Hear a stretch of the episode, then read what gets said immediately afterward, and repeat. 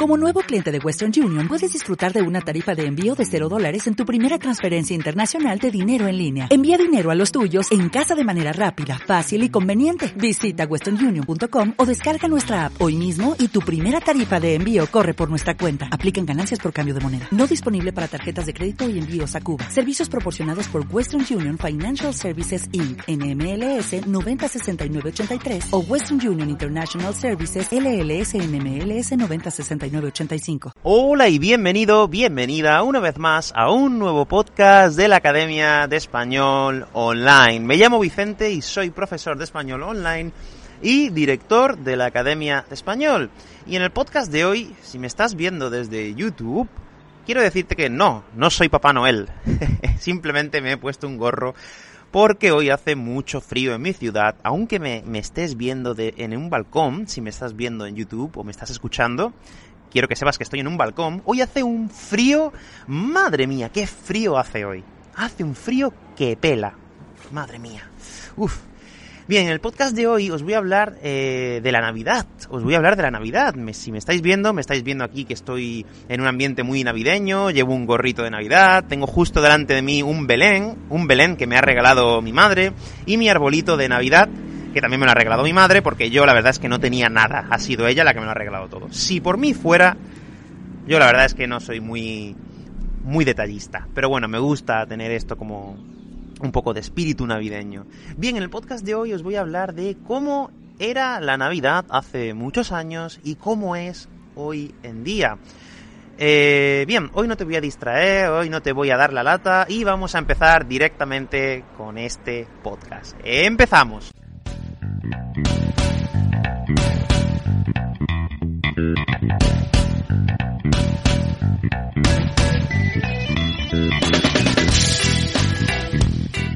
Bien, he olvidado decirte antes, lo he olvidado que si te quieres descargar la transcripción, como siempre, la tienes disponible en spanishwithvicente.com barra podcast y si quieres mejorar un poco tu comprensión auditiva, te recomiendo que si estás viendo este vídeo desde YouTube, actives los subtítulos. O si, bueno, si eres estudiante y me estás escuchando desde Spotify, pues que puedes descargarte la transcripción de este podcast. Bien, vamos a empezar hablando un poco de cómo era la Navidad hace muchos años y cómo es la Navidad ahora, hoy en día. Bien, hace unos años, cuando yo era pequeño, vamos a hablar de hace unos 20 años. Yo tengo 30 y hace 20 años pues yo tenía 10 años. En mi caso, y, eh, y, creo que en el de mucha gente en España, la Navidad era algo muy bonito, rodeado de toda tu familia, de todos tus primos, eh, tu, tus abuelos, tus abuelas, etcétera, etcétera. En mi caso, yo por suerte, cuando tenía 10 años, pues tenía una bisabuela era mi bisabuela, y pues todos celebrábamos la Navidad en su casa, en casa de mi bisabuela. Y ahí nos juntábamos un montón de gente. Nos juntábamos todos mis tíos. Eh, mi bisabuela tiene cuatro hijos. Y y claro, cada hijo tiene a su vez hijos más hijos. Y estos pues tienen todos los nietos. Yo era uno de estos nietos en este caso. Y la verdad es que cuando celebrábamos Navidad en casa de mi bisabuela, era maravilloso porque nos juntábamos toda la familia. Tíos, primos, y creo que éramos aproximadamente unos unas 20 o 30 personas. Sí, sí, sí, sí. Éramos unas 20 o 30 personas. Te estoy hablando de hace ya 20 años aproximadamente. Bien, ¿y en qué consistía? ¿Cómo celebrábamos la Navidad en esta época? Bueno, pues eh, la Navidad la celebrábamos de una forma muy familiar, como os he dicho. Era, era un gusto estar rodeado de toda tu familia y, y la verdad es que era fantástico.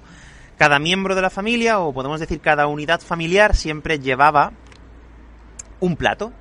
Por ejemplo, pues eh, yo creo que mi madre siempre llevaba los, los canapés. Tengo un tío que es el que se encargaba de, del jamón tengo una tía que es la que se encargaba de, la tortilla. Eh, tengo otras tías que se encargaban del plato principal. Y pues y otras y otras tías que también tengo por ahí que no recuerdo. tengo un mundo, la familia era muy grande, era muy grande. Desafortunadamente hoy no tanto. Y otra tía pues llevaba, creo que eran los licores. Cada miembro de la familia llevaba un poquito, íbamos todos a, a casa de nuestra abuela y cada, bueno, se, se, se hacía una celebración enorme y siempre empezaba con los canapés y estos canapés eran siempre pues un como un concurso de a ver quién conseguía el plato con los mejores canapés. ¿Por qué? Porque todos teníamos siempre un surtido de canapés muy variado, pero en nuestro plato pues teníamos gambas, teníamos una empanadilla de atún o de carne, teníamos jamón, teníamos quesos, teníamos eh, unas pequeñas tostaditas con queso, había muchas cosas. Y claro, y ya entre los primos siempre intentábamos intercambiar los canapés para ver quién podía tener el mejor plato. Oye, pues yo te cambio el pan con queso por el jamón serrano. Oye, pues yo te cambio las gambas por el queso. Y era como una competición a ver quién tenía los mejores canapés entre todos los primos. Y después, pues nadie tenía ganas del primer plato. Pues estábamos todos llenísimos con los canapés y, nadie quería comerse nunca el primer plato. Ah, sí, ahora recuerdo. Había una tía, uh, mi tita, mi tía, que siempre llevaba sopa. Una sopa de pollo que a mí nunca me ha gustado. Lo siento, tita. Nunca me gustó tu sopa de pollo. Nunca comí de esa sopa de pollo porque no me gustaba. Nunca me ha gustado la sopa de pollo, la verdad. Y sí, es verdad, eso es lo que faltaba, la sopa. Bueno, pues después de los, del canapé, de los canapés, venía la sopa. Eh, y después de la sopa el primer plato. Pero claro, eh, pues los canapés era un plato bastante abundante y pues te llenabas. Y después venía la sopa, que algunos sí comían, y ya el segundo plato que nadie comía. De hecho, siempre sobraba comida. Que en Navidad eh, en, mi, en, mi, casa siempre lo que sobra el día 24 por la noche se come el día 25 al mediodía y eso es una ley no escrita. Lo que sobra el 24 es lo que comeremos el 25. Y esto, tengo que deciros, deciros la verdad, esto es algo muy común en todas las casas. La gente cocina mucho el día 24, sobra muchísima comida y el 25 pues al mediodía pues normalmente por lo general pues se come esta comida que ha sobrado del día anterior. Son las sobras, pero bueno, igualmente es comida. Es comida, no hay más nada, es comida. Y en eso consistía la Navidad. Mucha gente, todos los niños jugando, la gente intercambiando la comida, ese era mi caso. En cada casa se celebra diferente.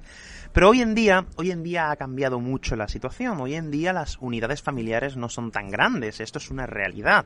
Hay unidades familiares con el padre, la madre y un niño una niña. Y ya está, son unidades de tres. Hoy en día yo también sigo celebrando Navidad con mi familia, ya por desgracia no está mi bisabuela por cuestiones de la vida.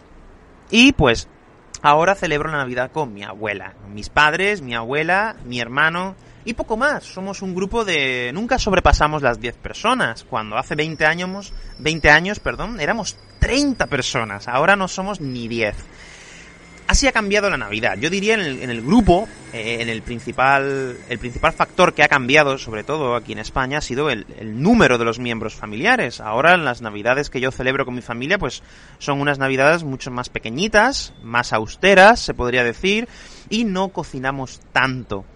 No cocinamos tanto. Y esto, y esto es así, es un cambio que se ha producido a lo largo de los años. Ahora, por ejemplo, pues eh, los jóvenes, sobre todo cuando termina la Navidad, el 24 por la noche, pues le dan un beso a sus padres, bum, bum, un besito y se van de fiesta. Se van de fiesta. Cuando yo era pequeño, pues nos quedábamos en casa a jugar. Jugábamos o cantábamos villancicos con, con mis tíos, con mis tías, que alguno, alguno, alguno hincaba el codo más que otro y pues nos poníamos a cantar villancicos y cantábamos. Hoy en día, pues la verdad es que tengo que admitir que esto no se hace tanto. No es tan común sentarse toda la familia en la mesa a cantar villancicos. ¿Se hace en algunas casas? Sí, se hace en algunas casas, pero no suele ser lo común. Yo recuerdo que cuando era pequeño, todos los años cantábamos villancicos. De hecho, yo practicaba para cantar un villancico en la, mesa. Hoy en día eso ya se ha perdido. Ya, pues, la verdad, eh, se pone la tele, se enciende YouTube y se pone una playlist de villancicos. Lo siento, pero esto es así. Esto ha cambiado. Y los jóvenes, pues hoy en día, después de cenar, pues le dan un beso a su familia. Bueno, ya no, ya no, porque ya no hay besos. ya, pues le das la mano o le das chocas el, codo y te vas de fiesta. Bueno, tampoco te vas de fiesta porque, porque no puedes. O sea, la Navidad ha cambiado completamente. Ha cambiado completamente. ¿Por qué? Bueno, pues por circunstancias de la vida. Y tú ahora dices, ¿y a ti cuál te gusta más? Vicente, ¿qué, ¿qué Navidad te gusta más? ¿La de ahora o la de antes? Bueno, pues indudablemente tengo que decirte que tenemos que adaptarnos, tenemos que adaptarnos a los nuevos tiempos. Y a mí me gusta más, me gustaba más la Navidad de antes. ¿Por qué? Pues porque antes, antes había cosas importantes, había cosas tan importantes como era tener a tu familia en la mesa y como tener comida que podías comer e incluso te sobraba para comer el día siguiente. Teníamos mucha suerte y no éramos conscientes de ello. Hoy en día no nos sentamos a la mesa todos porque hay gente que falta por cuestiones de la vida. Pero lo importante es que siempre estamos todos juntos. Entonces, ¿la Navidad ha cambiado en España en los últimos años? Sí, ha cambiado, pero no para todos, porque hay mucha gente que por suerte hoy en día es consciente y sabe sabe que lo importante es siempre lo importante. Y estas personas pues valoran algunas cosas por encima de las otras. Con esto que te quiero decir, Vicente, es Navidad y tú aquí no nos estás hablando de cómo felicitar la Navidad ni nada. Me estás hablando de algo un poco loco. En realidad no es algo loco. Lo, lo importante es siempre lo importante, es una forma de guiarte en la vida.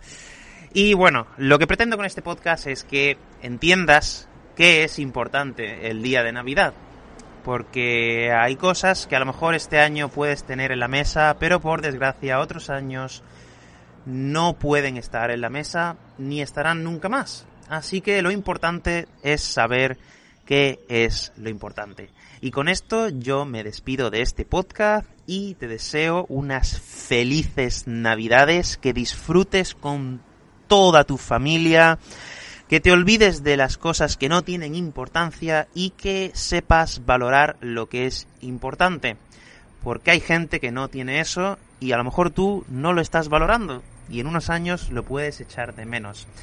Te deseo una feliz Navidad, te deseo que sigas aprendiendo español el año que viene y unas felices fiestas para ti y para tu familia.